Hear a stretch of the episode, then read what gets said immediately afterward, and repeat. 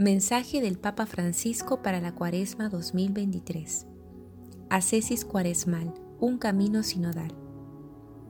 Queridos hermanos y hermanas, los Evangelios de Mateo, Marcos y Lucas concuerdan al relatar el episodio de la transfiguración de Jesús. En este acontecimiento vemos la respuesta que el Señor dio a sus discípulos cuando éstos manifestaron incomprensión hacia Él. De hecho, poco tiempo antes se había producido un auténtico enfrentamiento entre el Maestro y Simón Pedro, quien, tras profesar su fe en Jesús como el Cristo, el Hijo de Dios, rechazó su anuncio de la pasión y de la cruz. Jesús lo reprendió enérgicamente.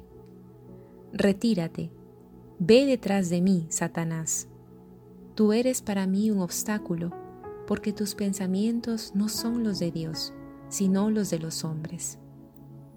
Y seis días después, Jesús tomó a Pedro, a Santiago y a su hermano Juan, y los llevó aparte a un monte elevado. El Evangelio de la Transfiguración se proclama cada año en el segundo domingo de Cuaresma. En efecto, en este tiempo litúrgico, el Señor nos toma consigo y nos lleva a un lugar apartado aun cuando nuestros compromisos diarios nos obliguen a permanecer allí donde nos encontramos habitualmente, viviendo una cotidianidad a menudo repetitiva y a veces aburrida, en Cuaresma se nos invita a subir a un monte elevado junto con Jesús, para vivir con el pueblo santo de Dios una experiencia particular de ascesis. La ascesis cuaresmal es un compromiso animados siempre por la gracia, para superar nuestras faltas de fe y nuestras resistencias a seguir a Jesús en el camino de la cruz.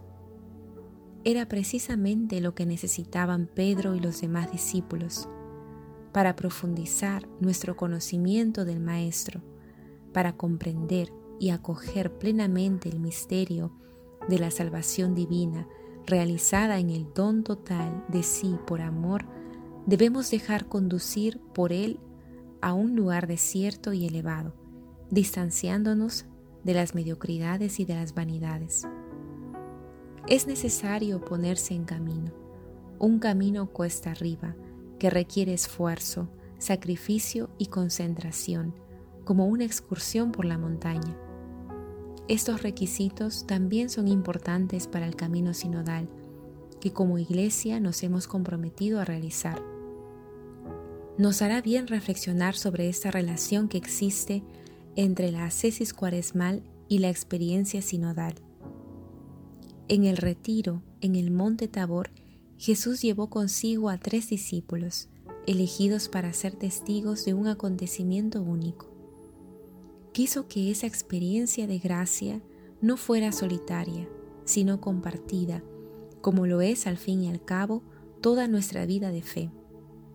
A Jesús hemos de seguirlo juntos y juntos, como iglesia peregrina en el tiempo, vivimos el año litúrgico y en él la cuaresma, caminando con los que el Señor ha puesto a nuestro lado como compañeros de viaje.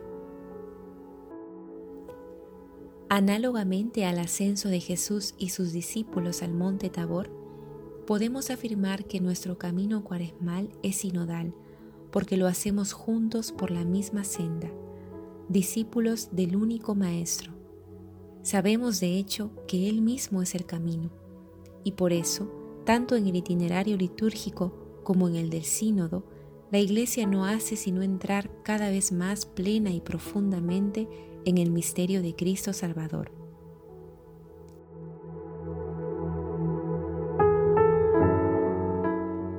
Y llegamos al momento culminante. Dice el Evangelio que Jesús se transfiguró en presencia de ellos. Su rostro resplandecía como el sol y sus vestiduras se volvieron blancas como la luz. Aquí está la cumbre, la meta del camino. Al final de la subida, mientras estaban en lo alto del monte con Jesús, a los tres discípulos se les concedió la gracia de verle en su gloria resplandeciente de luz sobrenatural.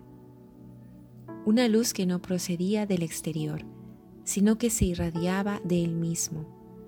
La belleza divina de esta visión fue incomparablemente mayor que cualquier esfuerzo que los discípulos hubieran podido hacer para subir al tabor. Como en cualquier excursión exigente de montaña, a medida que se asciende es necesario mantener la mirada fija en el sendero. Pero el maravilloso panorama que se revela al final sorprende y hace que valga la pena. También el proceso sinodal parece a menudo un camino arduo, lo que a veces nos puede desalentar, pero lo que nos espera al final es sin duda algo maravilloso y sorprendente, que nos ayudará a comprender mejor la voluntad de Dios y nuestra misión al servicio de su reino. La experiencia de los discípulos en el monte Tabor se enriqueció aún más cuando junto a Jesús transfigurado aparecieron Moisés y Elías, que personifican respectivamente la ley y los profetas. La novedad de Cristo es el cumplimiento de la antigua alianza y de las promesas. Es inseparable de la historia de Dios con su pueblo y revela su sentido profundo. De manera similar, el camino sinodal está arraigado en la tradición de la Iglesia y al mismo tiempo abierto a la novedad. La tradición es fuente de inspiración para buscar nuevos caminos, evitando las tentaciones opuestas del inmovilismo y de la experimentación improvisada. El camino ascético cuaresmal, al igual que el sinodal, tiene como meta una transfiguración personal y eclesial, una transformación que en ambos casos haya su modelo en la de Jesús y se realiza mediante la gracia de su misterio pascual. Para que esta transfiguración pueda realizarse en nosotros este año, quisiera proponer dos caminos a seguir para ascender junto a Jesús y llegar con Él a la meta.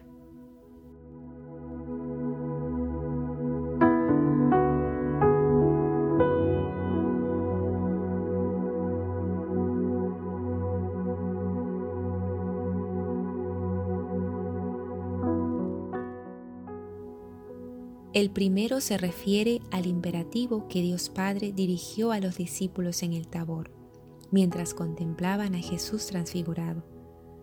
La voz que se oyó desde la nube dijo, escúchenlo. Por tanto, la primera indicación es muy clara, escuchar a Jesús. La cuaresma es un tiempo de gracia en la medida en que escuchamos a aquel que nos habla. ¿Y cómo nos habla? Ante todo en la palabra de Dios que la Iglesia nos ofrece en la liturgia. No dejemos que caiga en saco roto. Si no podemos participar siempre en la misa, meditemos las lecturas bíblicas de cada día, incluso con la ayuda de Internet. Además de hablarnos en las escrituras, el Señor lo hace a través de nuestros hermanos y hermanas, especialmente en los rostros y en las historias de quienes necesitan ayuda. Pero quisiera añadir también otro aspecto muy importante en el proceso sinodal.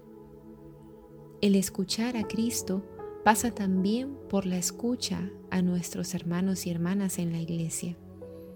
Esa escucha recíproca que en algunas fases es el objetivo principal y que de todos modos siempre es indispensable en el método y en el estilo de una iglesia sinodal.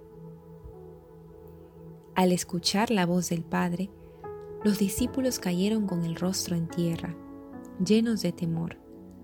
Jesús se acercó a ellos y tocándolos les dijo, Levántense, no tengan miedo. Cuando alzaron los ojos, no vieron a nadie más que a Jesús solo. He aquí la segunda indicación para esta cuaresma no refugiarse en una religiosidad hecha de acontecimientos extraordinarios, de experiencias sugestivas, por miedo a afrontar la realidad con sus fatigas cotidianas, sus dificultades y sus contradicciones. La luz que Jesús muestra a los discípulos es un adelanto de la gloria pascual, y hacia ella debemos ir siguiéndolo a Él solo La cuaresma está orientada a la Pascua. El retiro no es un fin en sí mismo, sino que nos prepara para vivir la pasión y la cruz con fe, esperanza y amor, para llegar a la resurrección. De igual modo, el camino sinodal no debe hacernos creer en la ilusión de que hemos llegado cuando Dios nos concede la gracia de algunas experiencias fuertes de comunión. También allí el Señor nos repite, levántense, no tengan miedo. Bajemos a la llanura y que la gracia que hemos experimentado nos sostenga para ser artesanos de la sinodalidad en la vida ordinaria de nuestras comunidades. Queridos hermanos y hermanas, que el Espíritu Santo nos anime durante esta cuaresma en nuestra escalada con Jesús, para que experimentemos su resplandor divino y así, fortalecidos en la fe, prosigamos juntos el camino con Él, gloria de su pueblo y luz de las naciones.